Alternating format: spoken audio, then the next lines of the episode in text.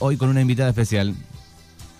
Sí, estamos a 38 años de un momento muy especial de la Argentina, cuando después de siete años de dictadura recuperábamos la posibilidad de volver a votar, elegir las autoridades y volver a, vivir en, un proceso democrático este, como fue el año 1983. Seguramente que quienes los vivimos lo recordamos plenamente esa época, pero los hijos de la democracia, los que nacieron del, del 83 para acá, este, conocen en parte todo esto. Por eso creo importante poder charlar con alguien que fue protagonista de esa época y protagonista de todo este tiempo de la democracia hasta acá, eh, una persona por demás importante en la política argentina como es Margarita Stolbizer. Buen día, Margarita. Buen día, ¿qué tal Rubén y el equipo? ¿Cómo les va? Gracias por la comunicación. Bueno, un gusto poder estar charlando con vos. Este, este, vieja amiga. Sí, de eh, muchos años, por supuesto. Un gusto tenerte. Margarita, por favor, nos gustaría que nos cuentes cuál fue tu, tu vivencia, cuáles son tus recuerdos del 83 y un poco de dónde veníamos y, qué nos pasó en estos treinta y pico de años de democracia y a dónde vamos, estos 38 años. Ya que pregunta. Sí, claro, muchísimo. Por supuesto que tendríamos que para conversar toda la, mañana. Eh, a ver, eh, creo que han pasado muchas cosas, ¿no? Como se dice, ha pasado demasiada agua sobre el puente. Primero, contar un poquito lo que fue para mí aquella aquella gesta, aquella épica del 83, ¿no? No hay palabras, por supuesto, para describirla. Yo tuve un foco muy importante de militancia durante la dictadura, en, en mi casa, siendo yo muy joven, porque era muy, muy jovencita, se hacían reuniones políticas del radicalismo en Morón, que es donde yo vivo, eh, realmente habíamos protagonizado, bueno, muchas eh, actividades eh, durante toda la época de la dictadura, aquí en Morón en particular, en contra de los aumentos de tasa del comisionado municipal, o sea, yo ya venía muy, muy activa, digamos cuando después del 80 empieza a surgir la figura de Raúl Alfonsín, ya conocíamos a Alfonsín, por supuesto, desde el 75, pero su figura se hace muy, muy fuerte a partir de los 80. Y eso es, eh, eh, Raúl Alfonsín es el gran inspirador de toda una generación como la mía y algunos un poco más grandes y algunos un poco más chicos, que tenía que ver justamente con ese aire y ese oxígeno que nuestro país necesitaba, que era la democracia, el ejercicio de las libertades y de los derechos. Y Alfonsín fue el gran inspirador con el recitado del preámbulo, digamos. No solamente eso, sino que Alfonsín tenía una trayectoria que lo, lo puso en ese, en ese lugar de privilegio por ser un intérprete de nuestra historia eh, muy, muy acertado. Yo recuerdo también de qué manera nos marcó la guerra eh, de Malvinas eh, en el año 82, eso también fue muy fuerte. Y sin embargo, Alfonsín fue una de las personas que más se distinguió porque no acompañó nunca al gobierno militar, digamos, que intentó hacer de esa guerra de Malvinas un salvavidas de su propia gestión. Y Alfonsín tuvo la, inteligencia, la prudencia de no haber acompañado eso. Entonces el 83 venía cargado de, bueno, mucho simbolismo, era muy importante para los argentinos recuperar la democracia después de tantos años de dictadura, de violación de los derechos humanos, y encontramos en Raúl Alfonsín el gran inspirador de nuestras generaciones, ¿no? Eh, yo acompañé toda esa campaña electoral prácticamente casi colgada de, Alfonsín, acompañándolo a cuanto acto había, eh, promoviendo la, la juventud radical en ese momento. Nosotros teníamos y trabajábamos con mucha independencia, incluso un grupo muy importante, recuerdo haber ido al, al acto de Rosario, yo era muy joven, era juventud radical todavía, y sin embargo comandaba dos micros que llevamos llenos de jóvenes, donde yo era la más grande de todos, y, fuimos al acto de Rosario, el obelisco, bueno, todo eso, y la recuperación de la democracia que para nosotros eh, fue de, una enorme, enorme importancia. Y digo sobre todo, trayéndolo ya al día de hoy, si creo que algo podemos rescatar como valor muy, muy importante en estos 38 años es sin ninguna duda eh, la defensa de la democracia y los derechos humanos como un valor consolidado en la Argentina y por todos los argentinos. Nos podemos pelear por muchas cosas, pero esto sin duda que es un valor común, ¿no? Eso es lo que traigo sobre todo a, a esta altura, después de tanto, tanto tiempo. También Margarita, como que en el 83 eh, las grietas eran mucho más chicas, ¿no? Porque eh, el, volver a vivir en paz, el volver a tener un país sin violencia, el volver a, que las urnas sean el medio este, para elegir a nuestros representantes y vivir en democracia, eh, era lo que nos unía a todos por cualquier otra diferencia. Y después con el tiempo parecería que las brechas se fueron aumentando y como que nos faltan otra vez tener una camiseta en común, ¿no?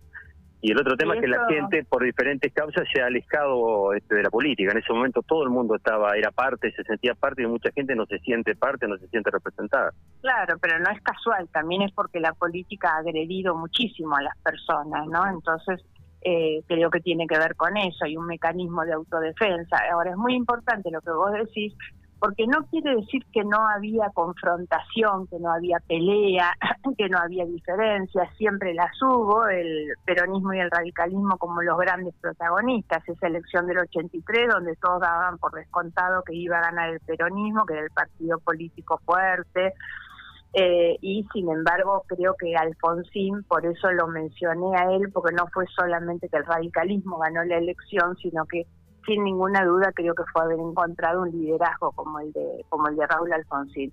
Pero es muy cierto lo que vos planteás, no existía esa grieta como descalificación del otro, ¿no? Porque a donde nos ha llevado la grieta, la polarización al extremo, es a desconocer al otro como alguien con quien vale la pena conversar, ¿no? Yo creo que la, diferencia, hay que encontrar el valor que tiene ser diferentes. La diversidad es algo que siempre nos enriquece.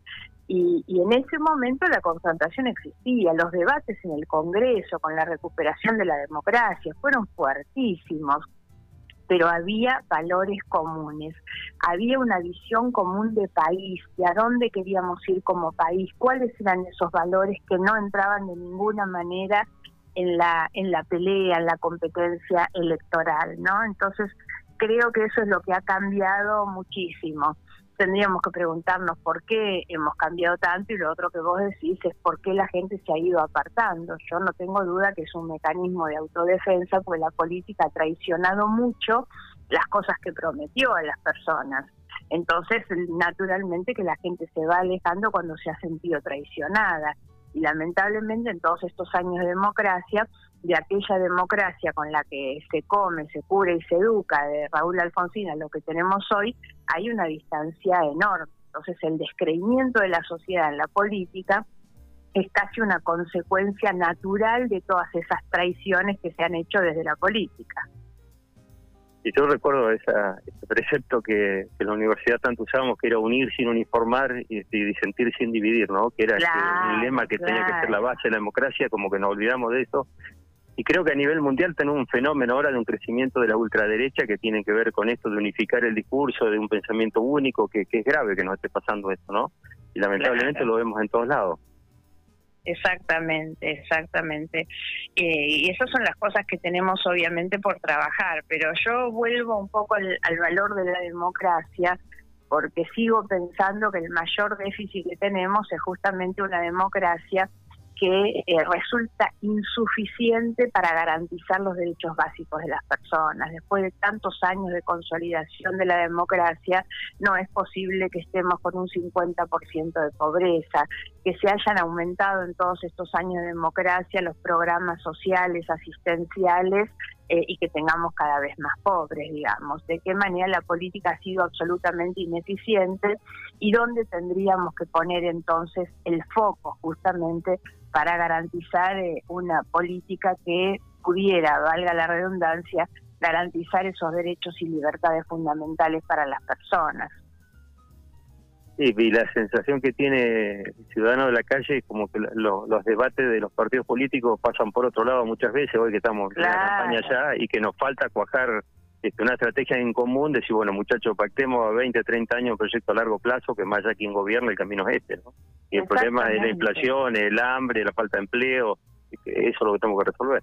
Exactamente, exactamente. Me parece que esas son las cosas centrales y que sin embargo no, no logramos dar con esto, ¿no? Y, y también la otra cuestión es de qué manera la política ha quedado al servicio de intereses particulares, de intereses de políticos o de intereses de personas que se acercan a la, política eh, para satisfacer sus propios negocios. Y eso es la realidad que vemos, que es un país como muchos otros, ¿eh? sobre todo en América Latina y en otros lugares también se da, eh, una democracia con políticos enriquecidos y el pueblo muy pobre. Y esto también es después lo que nos lleva a la, a la respuesta de la sociedad. Es una cosa inconcebible. En el año 83 nunca hubiéramos podido pensar en esto de los políticos que ingresan eh, como eh, integrantes de una sociedad media, digamos, de una clase media y terminan teniendo fortunas imposibles de justificar, ¿no? Y que son un cachetazo en la cara de las personas. La otra cosa es cómo se ha ido perdiendo la ejemplaridad que tienen que tener los liderazgos, la ejemplaridad, el que derrama, por supuesto, pudiendo demostrar con lo que hace eh, esas, normas y esas, esos códigos de convivencia social, de respeto hacia el otro, y sobre todo de respeto a las normas, al Estado, a la nación, ¿no? Eso se hace con ejemplos, no a los gritos. Me lo oía don Arturo Villa cuando estaba diciendo esto, ¿no? Este, este hombre que termina con toda la humildad del señor presidente, este que no se llevó ni un peso a la casa, no hizo ni un negocio, este y eso es lo que nos falta, ¿no? Que hay ejemplo de ese tipo. Exactamente, exactamente. Marga, yo sos candidata a diputado. Espero que, puedas estar este, prontamente en el Congreso, que hace falta tu, voz seguramente ahí. Contanos cómo va la campaña, cómo viene este, este tiempo. Bueno, la campaña, la campaña muy bien, porque sobre todo el resultado de la elección paso demostró un rechazo muy fuerte, categórico, uniforme prácticamente en todo el país a un gobierno que le ha dado la espalda a las personas. Eh, la verdad es que además de la muy mala gestión de la pandemia, tanto en lo sanitario, en lo educativo, en lo económico sobre todo, sin respuestas desde la política a los problemas que derivaban de la pandemia, eh, además de todo eso, hemos visto un gobierno más preocupado por ver si podía avanzar con una reforma judicial para la impunidad de los delitos que se cometieron en los anteriores gobiernos del kirchnerismo que solucionarle los problemas de la vida cotidiana a las personas, ¿no? Y eso la gente lo ha percibido claramente y bueno, ese es el rechazo que, que hubo en la elección pasada. Ahora, hacia la elección de noviembre, hay que consolidar esto porque está claro que no hay que subirse sobre un resultado que no tenemos que interpretar como propio. O sea, lo que tenemos no es que la gente se ha manifestado claramente en favor de los opositores, sino en contra de los que gobiernan. Desde hace muchos años los resultados hay que leerlos más a la más que eh, por los méritos de los que ganan, por los deméritos de los que pierden, ¿no? Hace muchos años que esto es así, bueno, y es claramente lo que hemos visto en otras oportunidades, que es el voto negativo, es votar por alguien para que no gane el otro. Entonces, en la oposición tenemos que ser muy serios, muy serios, porque hay que trabajar en la formulación de una alternativa política de gobierno al 2023 en lo personal te digo que me entusiasma más eso que volver al Congreso. Yo había dado medio como precluida mi, etapa en el Congreso, estuve muchos años y me interesa hoy sobre todo formar parte de una coalición que se plante como alternativa para gobernar en el 23. Y para esto hay que pensar muy en serio que no se trata solo de ganar elecciones, sino de gobernar y hacerlo bien y mejorarle la vida a las personas. No es gobernar para ver si nos sentamos en un sillón y nos quedamos en la comodidad de los privilegios del poder, sino si se utiliza el poder realmente para mejorarle la vida a los demás. Ese es el desafío que tenemos por delante, eso es lo que a mí más me entusiasma, es pensar sobre todo al 2023, porque estamos frente a un gobierno que yo creo que ya tiene su, su fecha de vencimiento. Manu. Eh, yo le quería preguntar, digo, ella era adolescente cuando, volviendo al, al 30 de octubre de 1983, digo, en el campo cultural, eh, bueno, hubo momentos importantes también de, la vuelta de artistas intelectuales eh, que volvieron del exilio, el cine, el teatro, digo, cambió, este, ¿cómo lo vivió eso, Margarita? Sí, sí, realmente lo que vos marcás es muy importante porque eh, durante toda la época de la dictadura habíamos tenido una persecución muy, muy fuerte hacia miembros del justamente de la cultura en, en todas sus expresiones, ¿no? Escritores, pintores, actores, eh, músicos, eh, y entonces el retorno de la democracia implicó en gran medida el retorno de muchas de estas personas que se habían tenido que ir de la Argentina y sobre todo un ejercicio de los derechos vinculados con la cultura en libertad. Eh, es imposible vivir sin libertad, no hay cultura, no hay arte si no es con libertad. Y eso es lo que se recuperó también en el 83 y se vio muy, muy claramente en todos los ámbitos de la vida cultural, como decía recién, los libros, recordemos que se prohibían libros también en la, en la dictadura, el cine, el teatro, como vos decís, realmente fue una explosión cultural que, entre otras cosas, puso a la Argentina en un lugar en el mundo, porque también hay que ver un poco estas cosas, el gran respeto que la Argentina se ganó, ese lugar en el mundo de los que miraban, porque todo esto también hay que leerlo a la luz de una Argentina que en el, en el retorno de la democracia hizo por primera vez en la historia del mundo un juicio a las juntas militares que habían llevado adelante el proceso dictatorial. Eso no se hizo en ningún otro país y eso ha sido realmente un ejemplo para el mundo, un modelo para el mundo y esto posicionó a la Argentina de la misma manera que la vida cultural. Somos un país muy reconocido internacionalmente por todas estas cuestiones, ¿no?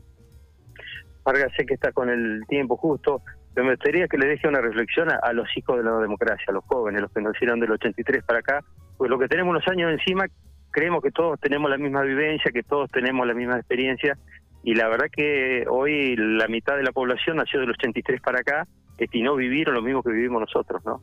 Y, dependen de formar su criterio en base a lo que le contemos, digamos, la transmisión de la experiencia que vivimos. Sí, me gustaría que le deje un mensaje al joven. Sí, de todos modos siempre es importante que cada uno pueda ir haciendo sus propias experiencias. A mí me pasa que con muchos que hablo, hay muchos que ni siquiera recuerdan lo que fue la, la semana esa tan tan dura para la democracia que fue la del 2001, ¿no es cierto? Hemos tenido muchos episodios muy complejos en estos 38 años, sin duda el del 2001 fue el más complicado y hay muchos jóvenes que ni siquiera registran eso, ¿no? A veces nos preguntamos por qué la polarización se termina agotando entre tener que elegir Cristina o Macri y bueno, es porque la mayoría de los votantes solamente tienen en su memoria los gobiernos de Cristina o del kirchnerismo y de Macri, no registran lo anterior, ¿no?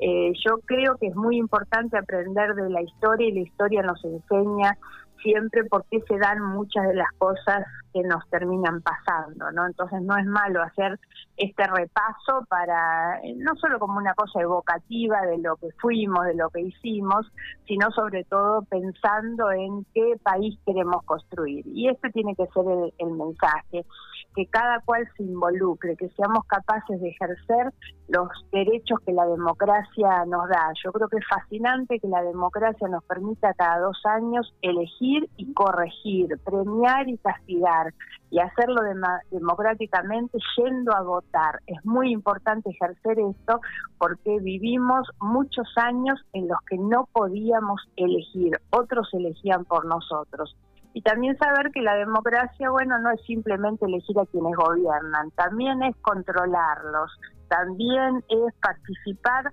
de otras maneras en la vida democrática, que tiene que ver, como decían ustedes, en la cultura, que tiene que ver en las organizaciones sociales.